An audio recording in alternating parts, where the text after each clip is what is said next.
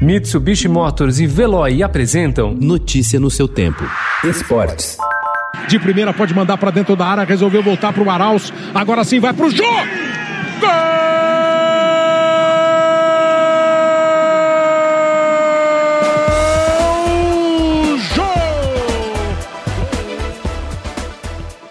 Corinthians conseguiu a sua primeira vitória no Brasileirão ao derrotar o Lanterna Curitiba por 3 a 1 ontem à noite em sua arena em Itaquera, mas a produção do time ficou bem longe de entusiasmar a torcida. A Arena da Baixada recebeu na noite de ontem um duelo de campeões. O Atlético Paranaense, que ficou com o título estadual no Paraná, enfrentou o Palmeiras, que ergueu o troféu em São Paulo. Contudo, a partida disputada em Curitiba mais pareceu um confronto entre duas equipes em crise técnica. Faltou futebol para os dois times e o jogo terminou empatado em 0 a 0.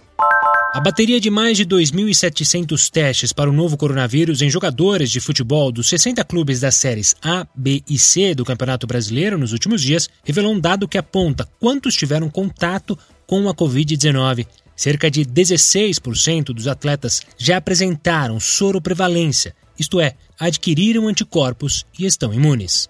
Acelera de novo, abre do Perisic, manda para o meio, pintou Lewandowski, Lopes salvou Gnabry, gol! Em jogo acelerado e de alto nível técnico, o Bayern de Munique conteve o ímpeto e a velocidade do Lyon, venceu por 3 a 0 ontem e garantiu sua vaga na final da Liga dos Campeões. O destaque foi o meia Serge Gnabry, que ofuscou o artilheiro Robert Lewandowski e marcou os dois primeiros gols do jogo.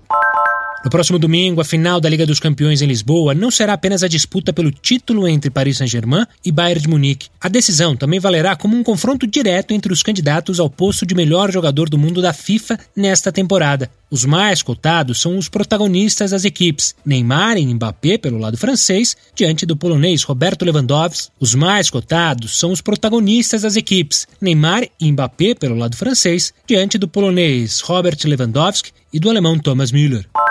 Se fosse um trem, o Barcelona teria encerrado a temporada 2019-2020 descarrilado. O clube catalão levou a maior goleada de sua história na Liga dos Campeões, os 8 a 2 sofridos no jogo com o Bayern de Munique. Terminou o Campeonato Espanhol em segundo lugar e foi eliminado nas quartas de final da Copa do Rei. Para voltar aos trilhos, passará por uma profunda reformulação, que será comandada por um ídolo da torcida, Ronald Koeman. Notícia no seu tempo. Oferecimento: Mitsubishi Motors e Veloy. Se precisar sair, vá de Veloy e passe direto por pedágios e estacionamentos. Aproveite as 12 mensalidades grátis. Peça agora em veloy.com.br e receba seu adesivo em até 5 dias úteis. Veloy, piscou, passou.